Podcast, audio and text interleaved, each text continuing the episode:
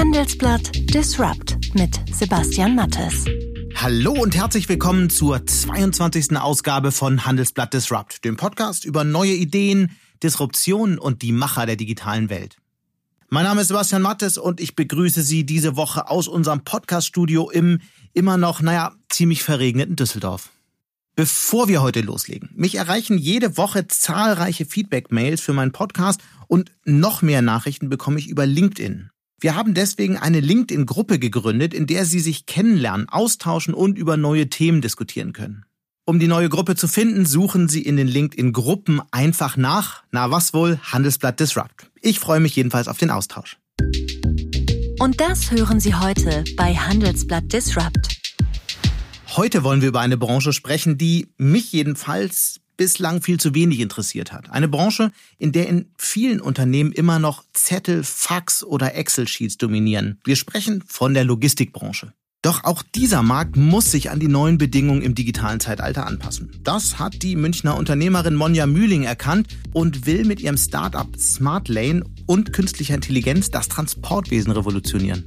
Tatsächlich ist es, ähm, was wirklich unsere Kernkompetenz ist, ist die Technologie im Hintergrund. Das heißt, das Backend, das, was die Intelligenz ausmacht, die Algorithmen, äh, die Lernverfahren, die dahinter liegen, um so einen, um die besten Prognosen für den jeweiligen Liefertag eben äh, liefern zu können. Da braucht man wirklich wahnsinnig komplexe, ähm, ja, Architekturen von ähm, Algorithmen, die wir komplett selbst entwickelt haben. Mit dieser Idee hat sie prominente Unterstützung gefunden, und zwar den Investor Frank Thelen, den viele aus der TV-Show Die Höhle der Löwen kennen dürften. Er steigt mit einem Millionenbetrag in das Unternehmen ein und investiert damit so viel in Smartlane wie in kein anderes Startup. Der radikal neue Ansatz ist, dass wirklich die Software steuert. Das heißt, man kann die Parameter ändern, wobei man das eigentlich auch nicht tun sollte. Aber dann ist wirklich so eine komplett automatische ähm, Steuerung möglich. Und am Ende noch ein kurzes Gespräch mit Sebastian Borek, der über die Bielefelder Founders Foundation Startups mit Mittelständlern vernetzt. Er glaubt, dass ein besseres Ökosystem für Gründer und Firmen die einzige Chance ist, die Digitalisierung in Deutschland wirklich breit aufzustellen denke, dass wir ein starker Impulsgeber sind. Also die Gründerinnen und Gründer, die wir hier ausbilden, sind wieder tolle äh, Unternehmer, die dann Impulse in den Mittelstand bringen. Und da kann sich der eine oder andere Mittelstand einfach auch was äh, von abgucken. Wie kommt eigentlich die Ware im LKW von A nach B?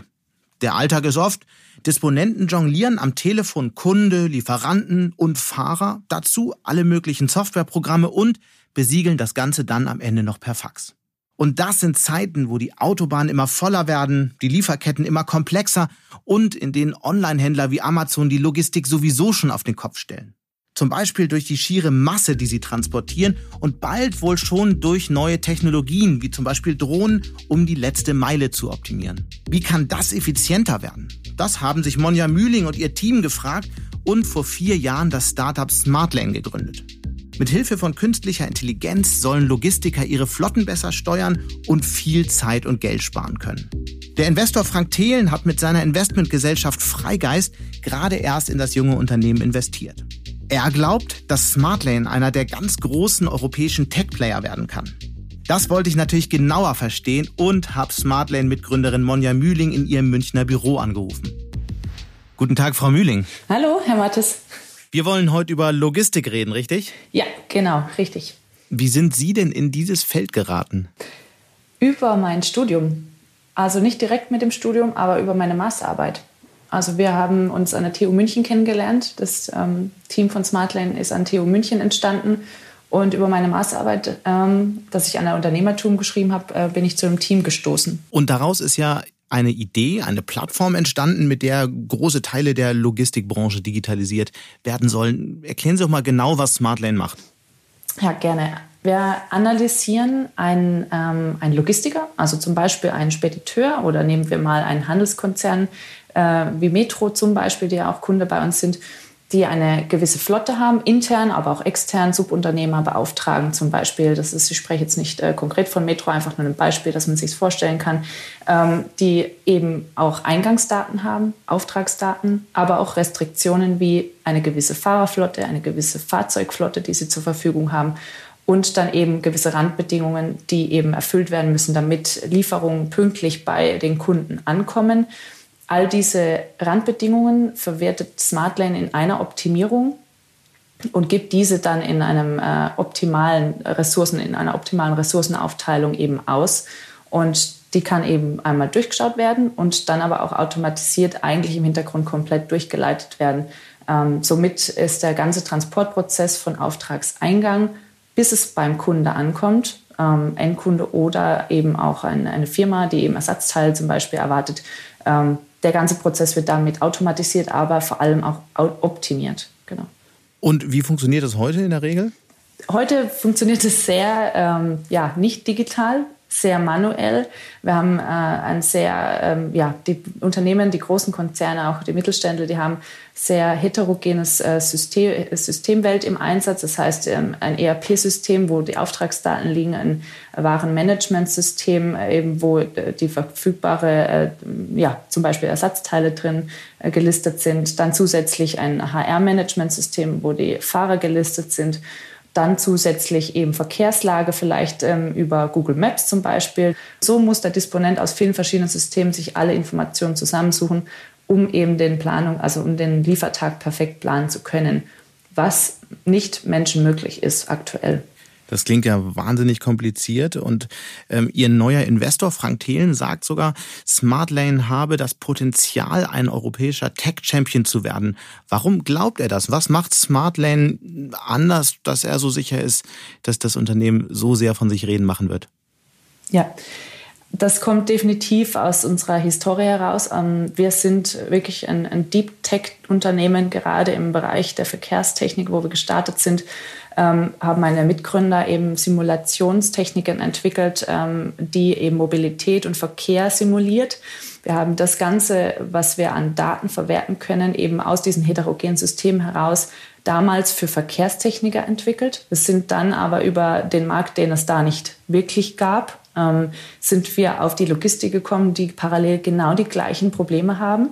Und wir haben uns dann zu dem, äh, das zum Ziel gemacht, das muss einfacher gehen und ähm, eben diese Daten sollten verfügbar sein ähm, und einfach genutzt werden. Und da mhm. sind wir mit diesen Simulationen äh, Simulationsmodellen und Sensitivitätsanalysen im Bereich von äh, Verkehrsmodellierung eben für die Logistik eigentlich der perfekte Partner und haben das einfach für die Logistik nutzbar gemacht.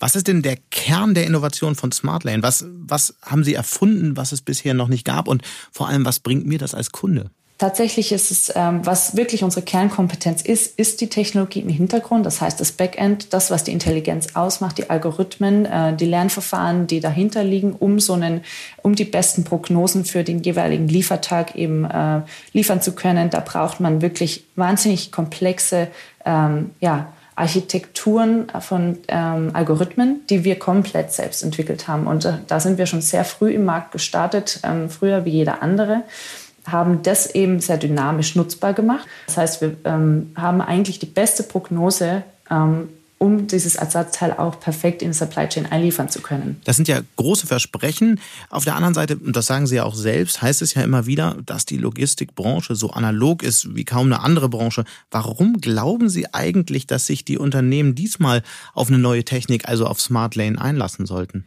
Wir merken, dass, also wir sind ja vor vier Jahren gestartet. Wir sind jetzt dann nicht mal ein ganz junges Unternehmen. Wir haben diesen Wandel mitbekommen jetzt über die Zeit. Wir sind ähm, sehr früh gleich im Markt gestartet, noch bevor wir die Technologie fertig entwickelt haben, haben mit den Kunden gesprochen. Jetzt ist es anders. Jetzt sind die, kommen, und, kommen die Unternehmen schon auf ähm, die Idee und merken die Herausforderung intensiv im tagtäglichen ähm, Arbeitstag, ja, mehr oder weniger.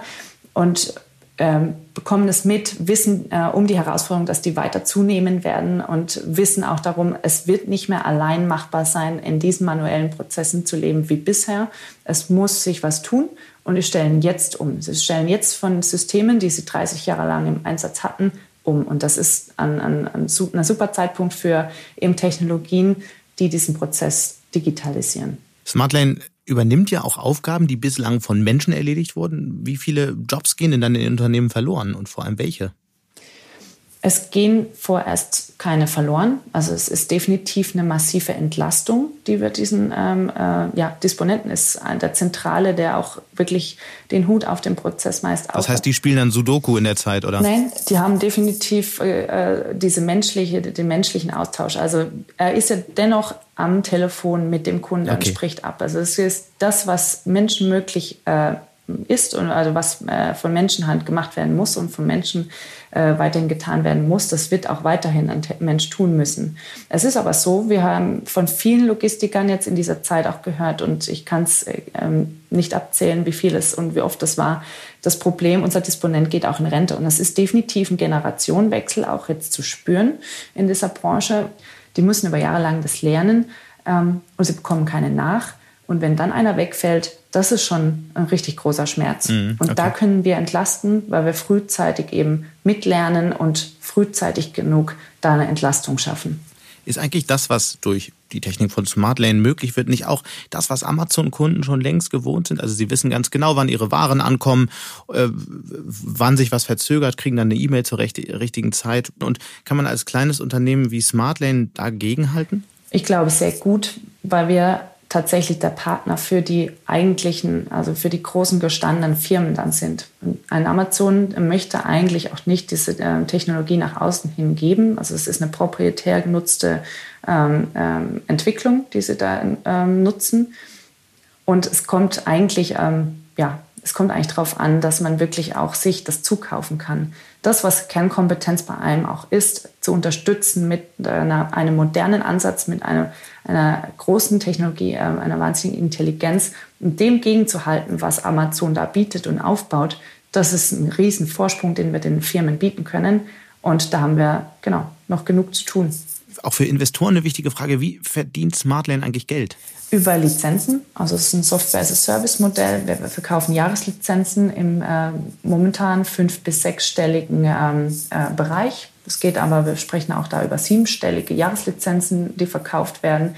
Ähm, so Firmen, die eben zu uns kommen, stellen wirklich Kernprozesse auch auf uns um. Das heißt, viele verwenden eben Systeme, wie ich gesagt habe, schon jahrelang, stellen jetzt auch einmal um. Das heißt, wir wollen der Partner langfristig sein für solche Firmen und diese stark machen. Mhm. Das heißt, es wird auch eine langfristige Zusammenarbeit sein. Verdienen Sie damit schon Geld? Ja, genau.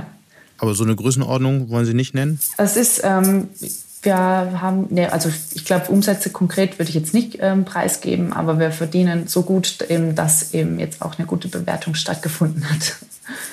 Sie fokussieren sich ja bei der Lösung eher auf einzelne Unternehmen. Ich frage mich immer, müsste man nicht eigentlich ein ganzheitliches Konzept für die gesamte Logistikbranche denken? Weil wir haben ja ein großes Problem mit LKWs auf den Autobahnen. Wir haben Staus. Wir haben eigentlich eine komplette Überlastung der Infrastruktur. Man müsste eigentlich eine Technologie, einen Algorithmus entwickeln, der dafür sorgt, dass wir 20 Prozent, 30 Prozent der, der Fahrzeuge von den Straßen runterkriegen. Also müsste man nicht noch viel größer denken?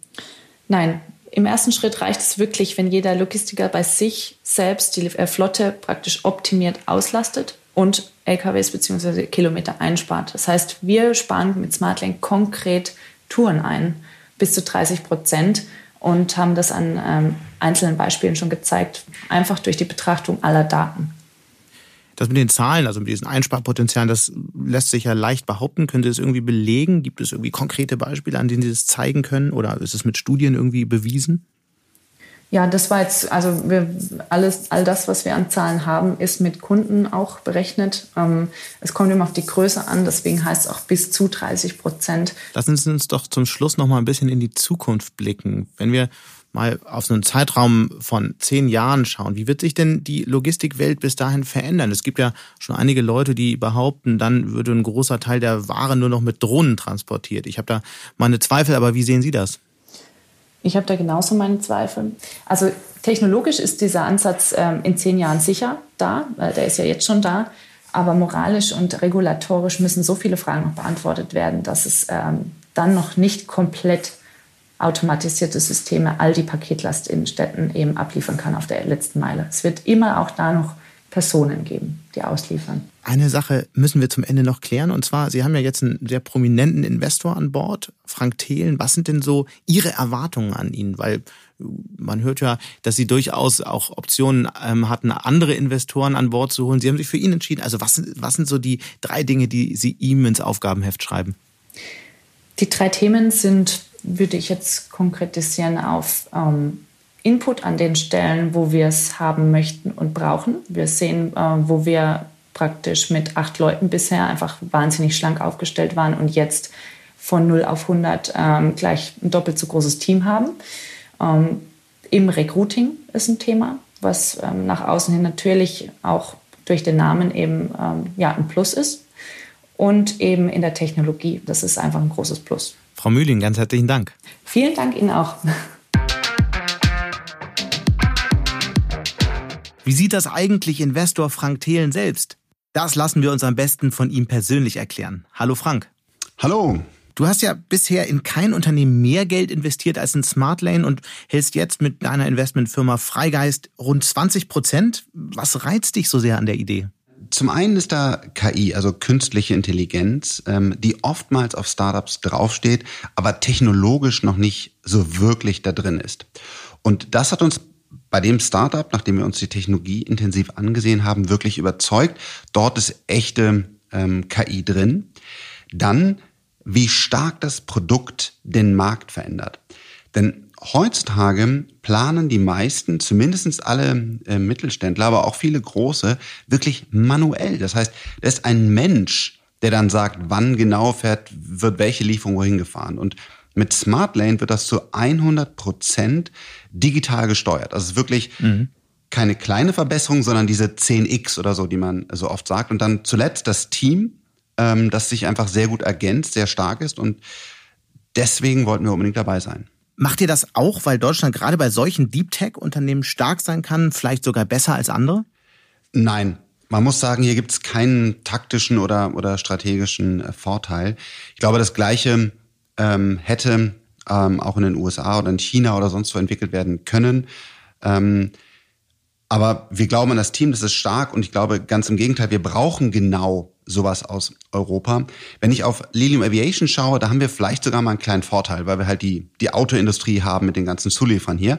Ähm, das ist ehrlicherweise bei Smartlane nicht der Fall, sondern das könnte auch woanders, zum Beispiel im Valley, entwickelt äh, werden. Aber wir haben eine gute Chance, dass das jetzt mal ähm, aus Europa kommt und dann auch eine Alternative zu Amazon darstellt, die den Logistikbereich ja echt stark unter Kontrolle haben. Und das wäre einfach schön, wenn wir dann auch einen starken europäischen Player haben.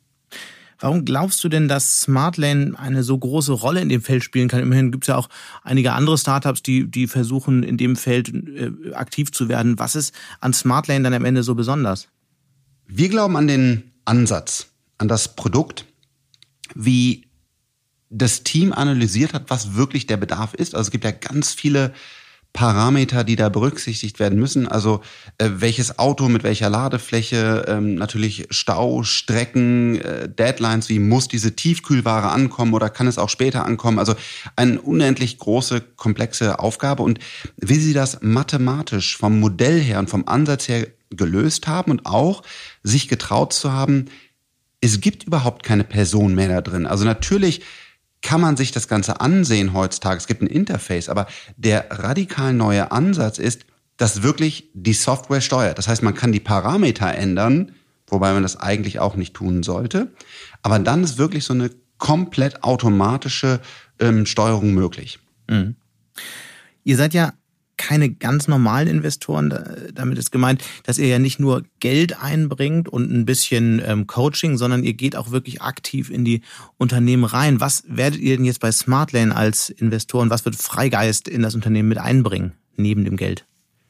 Ja, wir fühlen uns eher als, als Co-Founder, als klassischer ähm, Investor. Was, was machen wir schon? Wir haben schon einige gemeinsame Interviews mit möglichen äh, Kandidaten geführt.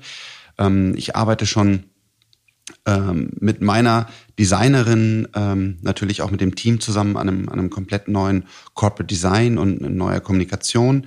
Ähm, wir äh, sind bereits in, in Sales-Gesprächen gemeinsam. Alex ist sozusagen schon virtuell Teil des Entwicklungsteams geworden, ist dort auch ganz stark dabei, das Team aufzubauen und dann in den Interviews wieder zu finden, wer passt ins Team. Alex ist dein Co-Gründer bei Freigeist, das muss man vielleicht noch erwähnen. Genau, Alex Koch, mein, äh, mein CTO. Also wir sind ja hier ähm, genau fünf Partner und, und, und Alex Koch ist der CTO, der macht die ganze Technik, der, der Marc Sieberger ähm, hat den ähm, Finanz-, Legal- und Operations-Background und, und ich mache Produkt, äh, Vertrieb, Marketing. Und so haben wir auch ja zu dritt äh, gemeinsam Unternehmen aufgebaut, selber Unternehmen, bevor wir dann Freigeist gegründet haben. Und genau diese Rollen haben wir jetzt auch schon bei ähm, Smartlane eingenommen und bauen halt, arbeiten mit dem Team an den vielen Baustellen, die es da gibt. Alles klar. Ganz herzlichen Dank, Frank Thelen. Vielen Dank. Wenn wir über digitale Innovationen sprechen, dann geht es oft um Unternehmen wie Smartlane. Viel zu selten aber sprechen wir darüber, was in traditionellen Unternehmen passiert. Im industriellen Mittelstand zum Beispiel. Diesen Firmen attestieren Studien nämlich immer wieder eine gewisse digitale Rückständigkeit. Das will Sebastian Borek ändern. Er ist CEO der Founders Foundation in Bielefeld und mit seinem Team will er Gründern ein, wie er sagt, perfektes Ökosystem bieten und sie mit dem deutschen Mittelstand vernetzen. Hallo, Herr Borek. Hallo. Warum braucht der Mittelstand so etwas wie die Founders Foundation und wie kann diese Organisation dabei helfen, die Digitalisierung in Deutschland voranzubringen, was ja Ihr Plan ist? Ja, bei der Founders Foundation bilden wir in erster Linie die nächste Generation, Unternehmergeneration aus und äh, zwar für ähm, im, Bereich Startups. Und ähm, der, da wir hier im Herzen des deutschen Mittelstands sind, ähm, gucken sich die Mittelständler das äh, interessiert an. Und ich denke, dass wir ein starker Impulsgeber sind. Also die Gründerinnen und Gründer, die wir hier ausbilden, sind wieder tolle äh, Unternehmer, die dann Impulse in den Mittelstand bringen. Und da kann sich der eine oder andere Mittelstand einfach auch was äh, von abgucken. Und wie will die Organisation dann dabei helfen, die Digitalisierung voranzubringen? Also wie konkret? Ja, es ist, äh, wir gucken natürlich, dass wir hier eine gute Symbiose zwischen den traditionellen Unternehmen und den neuen Unternehmen äh, bilden und haben unterschiedliche Formate wie so Hackathons, wo die Unternehmen ihre Herausforderungen schildern und dann die Startup-Unternehmen, die angehenden Startup-Unternehmer diese, diese Probleme dann lösen und daraus halt skalierbare Geschäftsmodelle entwickeln. Und äh, dann gewinnen die Startups äh, die Unternehmen als Kunden und so entsteht eigentlich eine sehr schöne Zusammenarbeit. Aber es gibt auch andere Organisationen, die das machen. Warum braucht es die Founders Foundation? Was, was machen sie anders als alle anderen? Ja, ein bisschen anders unsere Positionierung. Wir sind gemeinnützig organisiert, wir sind eine Ausbildungsorganisation, wir haben den Menschen im Fokus, wir wollen Leuten, Leute befähigen, äh, Gründerinnen und Gründerinnen befähigen, erfolgreich ihre Startups aufzubauen. Da nehmen wir sehr viel Risiko auch aus der Gleichung, äh, auch für, ähm, für das Scheitern. Das heißt, wer, wer bei uns eine Ausbildung durchläuft, validiert sein Geschäftsmodell so intensiv, zeigt, dass äh, die Firma äh, Umsatz generieren kann. Also da gehen wir sehr mittelständisch äh, voran und ähm, das ist einfach eine, eine, eine schöne Sache. Und die äh, äh, etablierten Unternehmen können natürlich, also ich, die Mitarbeiterinnen und Mitarbeiter von können natürlich auch unsere, auch, ähm, unsere Programme besuchen und äh, es ist schon auch passiert, dass die dann auch ihren Job kündigen und äh, eben äh, in deren Feld, wo sie vorher gearbeitet haben, erfolgreich ein Startup aufbauen was sie in den eigenen Strukturen eben hätten nicht machen können. Aber das ist ja ein ziemlich großes Versprechen. Das kann ja jeder behaupten, dass, dass die Wahrscheinlichkeit des Scheiterns äh, durch die Teilnahme an Ihrem Programm geringer wird. Äh, erklären Sie doch mal konkret, wie funktioniert dieses Programm? Wie wollen Sie dieses Versprechen einlösen? Ja, es, geht eigentlich um die Validierung des Geschäftsmodells. Ähm, es, ist, es ist tatsächlich so, dass äh, aktuell in der Startup-Szene äh, sehr viele Visionen und Ideen äh, existieren und äh, Venture Capital viel Geld in diese Vision steckt. Das ist erstmal gut. Ähm, aber dann wird mit diesem Geld erstmal probiert, klappt es, welches Geschäftsmodell passt, welche Kunden passen zu mir, funktioniert oder funktioniert es nicht, kann ich Geld verdienen. Wir gehen ein bisschen früher ran. Wir gehen halt schon äh, früher ran und gucken, dass unsere Teilnehmer von unserem Programm einfach ihre Geschäftsmodelle so lange validieren, dass sie schon anfangen, Umsatz zu haben, dass sie wissen, welche Kundengruppe ist relevant. Und äh, dadurch schaffen wir eine gewisse Basis, von der aus ähm, die, die Startups einfach viel, viel besser wachsen können. Ähm, bei uns geht es auch nicht direkt um das nächste Unicorn oder Sunicorn, sondern es geht äh, darum, einfach so einen soliden äh, digitalen Mittelstand aufzubauen, mit neuen Technologien, hochskalierbar, weltweite Märkte adressiert, aber eben mit einer gesunden Portion mittelständischem Verstand. Sie kümmern sich ja auch intensiv um die Vernetzung der jungen Unternehmen mit dem Mittelstand. Warum ist das denn für den Mittelstand so wichtig? Ja, also es ist, es ist so, dass äh, wir sind ja hier äh, in Bielefeld und ähm, ein bisschen weit weg von, von der klassischen äh, Gründermetropole Berlin. Aber wir sehen, dass der nächste Trend im Bereich B2B äh, einfach uns sehr gut in die Karten spielt. Und wir sind, äh, wir haben hier in der Region viel Mittelstand, äh, sehr viel ähm, ähm, äh, etablierte, oft familiengeführte Unternehmen, nur mal so eine Zahl, die 17 größten Unternehmen machen ungefähr 60 Milliarden Euro Umsatz. Also es mhm. sind wirklich viele große Hidden Champions hier. Und das ist natürlich super. Wenn ich ein B2B-Startup äh, aufbaue, dann kann ich im Umkreis von 50 Kilometern eigentlich einen kompletten Weltmarkt abfahren, im Maschinenbau, äh, und so weiter. Und das ist halt ähm, einfach für, für Gründer, die brauchen Kunden am Ende des Tages ist das Kunden, geht eigentlich nur um Kunden zu äh, gewinnen und auch vielleicht auch eine Finanzierung zu sichern. Und das kann man hier vor Ort wunderbar. Aber auf der anderen Seite profitieren natürlich auch die Mittelständler davon, weil die ja mitunter, und das zeigen ja verschiedene Studien, ähm, bei der Digitalisierung durchaus zurückhängen. Oder wie ist Ihr Blick darauf? Ja, Nee, die hängen total zurück. Aber es ist einfach ein Mindset, ein Kulturthema. Also wir sind ganz in ganz Deutschland will sich äh, will sich niemand verändern. Äh, alle sind äh, bequem. Ich, ich vergleiche das mal mit Feueralarm. Wenn wenn bei Ihnen bei, im Büro Feueralarm ist, das erste, was die Leute machen, sagen, ist das echt?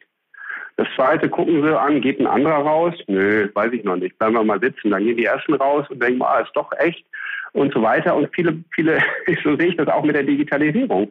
Ähm, man ist bequem, man bleibt lieber sitzen im Warmen dabei ist jetzt die Aufbruchsstimmung angesagt. Jetzt müssen Leute Veränderungen treffen, die einfach unsere Zukunft bestimmen. Und da sind wir in ganz Deutschland äh, systemisch einfach wirklich im Nachteil. Und äh, deswegen brauchen wir mehr Startups und Startups-Gründer, weil die letztendlich ähm, die, die, die, die Freiheit haben im Kopf, neue Dinge, neue Wege zu gehen. Und ähm, Mittelstand und aber auch größere Konzerne, die sind einfach aufgrund ihrer Strukturen befangen. Und das Mindset querbeet ist, geht nicht ähm, und so weiter. Und ich sage immer, wer will, findet Wege, wer nicht will, findet Gründe. Und wir sind in Deutschland, haben wir einfach so eine, wir wissen immer, warum Dinge nicht gehen und machen uns mit Datenschutz die Sachen noch schwieriger, anstatt äh, die Zukunft zu sehen und positiv in die Zukunft zu sehen und optimistisch für die Technologie sein. Und wenn wir über, über KI reden, das ist KI soll das Leben besser machen und nicht schlechter, aber es wird immer viel Angst gemacht und die Angst dient dann wiederum in den Strukturen, die Strukturen zu rechtfertigen. Und das ist das große Dilemma in Deutschland. Viele von den Punkten, die Sie angesprochen haben, sind ja die bekannten Punkte im Prinzip die wichtige Frage für mich und für uns hier bei Handelsblatt Disrupt ist immer, welche sind denn aus Ihrer Sicht die Technologiefelder oder auf welcher ähm, ähm, Schnittstelle zwischen ähm, verschiedenen Technologien und Geschäftsmodellen entstehen denn Dinge, ähm, Technologien in Deutschland, für die ähm, unser Land vielleicht weltweit auch, weltweit auch führend sein kann? Wir klagen ja viel darüber, mhm. dass einiges in der Digitalisierung nicht funktioniert, aber wo sehen Sie denn Chancen? Sehr äh, große Chancen sehe ich in dem gesamten ähm, Internet of Things Bereich, im IoT-Bereich, weil ähm, aktuell sind die Computer vernetzt, als nächstes werden die Maschinen und die Teile und die Dinge vernetzt. Mhm. Ähm, viele dieser Dinge werden hier hergestellt, ob es Klemmverbindungen sind oder Schaltkästen. Äh, wenn wir es schaffen, die digi zu digitalisieren und eben es auch schaffen, dass wir die Software und die Daten äh, Hoheit behalten, dann haben wir hier eine Riesenchance. Wenn wir das, jetzt mh. darf ich da mal einhaken? Äh, darf, ich da mal, darf ich da mal einhaken? Das, äh, das hm? ist mir noch ein bisschen zu abstrakt. Gehen Sie da mal bitte ein bisschen ins Detail. Nennen Sie mal so eins, zwei Modelle, wo Sie sagen, Mensch, das ist wirklich eine Technologie, wo wir in Deutschland eine Führungsrolle ähm, künftig einnehmen können.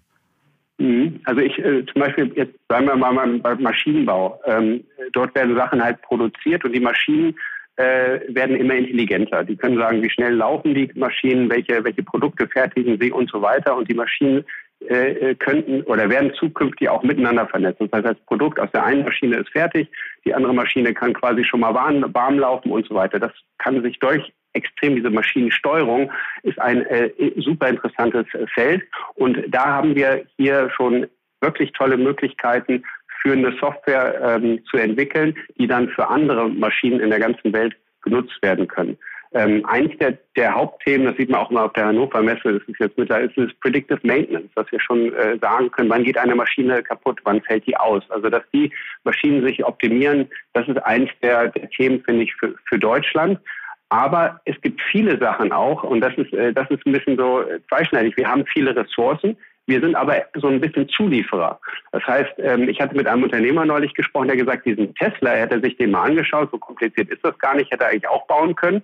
Und dann die Frage ist ja, aber haben wir nicht? Ne, wir haben vielleicht irgendwie eine Batterie noch dazu geliefert oder vielleicht nicht eine Batterie, aber vielleicht irgendwelche Teile und Kupplungen und Schalthebel, die kommen dann aus Deutschland, aber eben zusammengebaut oder vom, äh, von, der, von der Vision getrieben werden die dann von beispielsweise jemand wie Elon Musk. Und ähm, jetzt gilt es darum, eben diese Ressourcen, die wir haben, zu verstehen und auch eigentlich fehlt uns ein bisschen die Vision, was man damit machen kann. Und äh, wir müssen gucken, dass wir, weil wir so ein Zulieferer sind, dass wir eben mehr in Lead gehen und nicht anderen die Märkte machen lassen. Vor dem Hintergrund, was sind denn so drei visionäre Ideen auch aus dem, ähm, aus dem Portfolio der Founders Foundation? Welche drei Ideen sollte jeder von uns im, im Kopf haben? Mm, also eine, eine Idee ist äh, eine, eine, eine, eine KI, eine, künstliche, eine wirkliche künstliche Intelligenz, ein Algorithmus, der Daten auslesen, unstrukturierten Text auslesen kann und aus diesem unstrukturierten Text Informationen rauszieht für die Pharmabranche. Die können sofort sagen, wo wird im Netz über ein Medikament in welcher Form geschrieben, gut oder negativ und liefern das in ein Dashboard, sodass die Brandmanager sofort wissen, meine Medikamente kommen gut oder schlecht an. Mhm. Das ist etwas, was früher mit Marktforschung gemacht wurde, über mehrere Wochen Hunderttausende von Euro gekostet haben. Das machen die jetzt in Sekundenstelle. Eines der erfolgreichsten Startups, die wir hier äh, äh, mitentwickeln durften. Ähm, dann haben wir eine andere äh, Startup, die beschäftigt sich mit dem Thema Einkauf. Das, was Salesforce im Vertrieb machen, machen die im Einkauf und versuchen dort Transparenz zu schaffen, Effizienzen zu aufzuzeigen, bauen Dashboards und sind sehr, sehr, sehr stark unterwegs.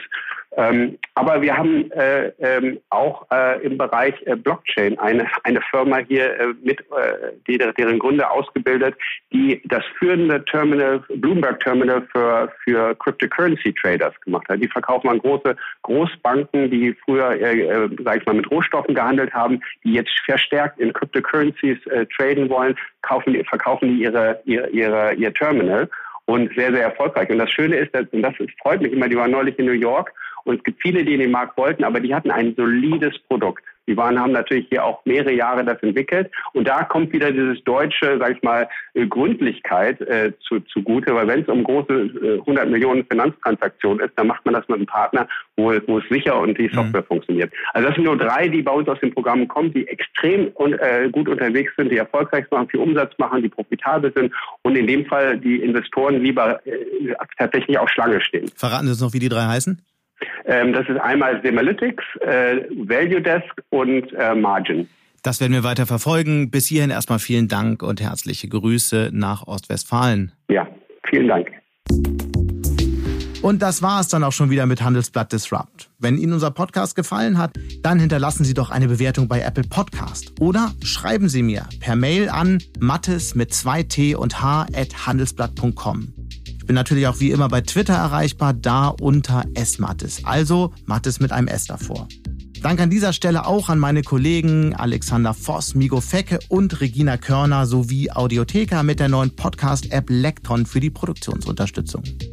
Wir melden uns nächste Woche Freitag wieder. Bis dahin wünsche ich Ihnen eine schöne Woche und interessante digitale, aber natürlich auch analoge Zeiten. Ihr Sebastian Mattes.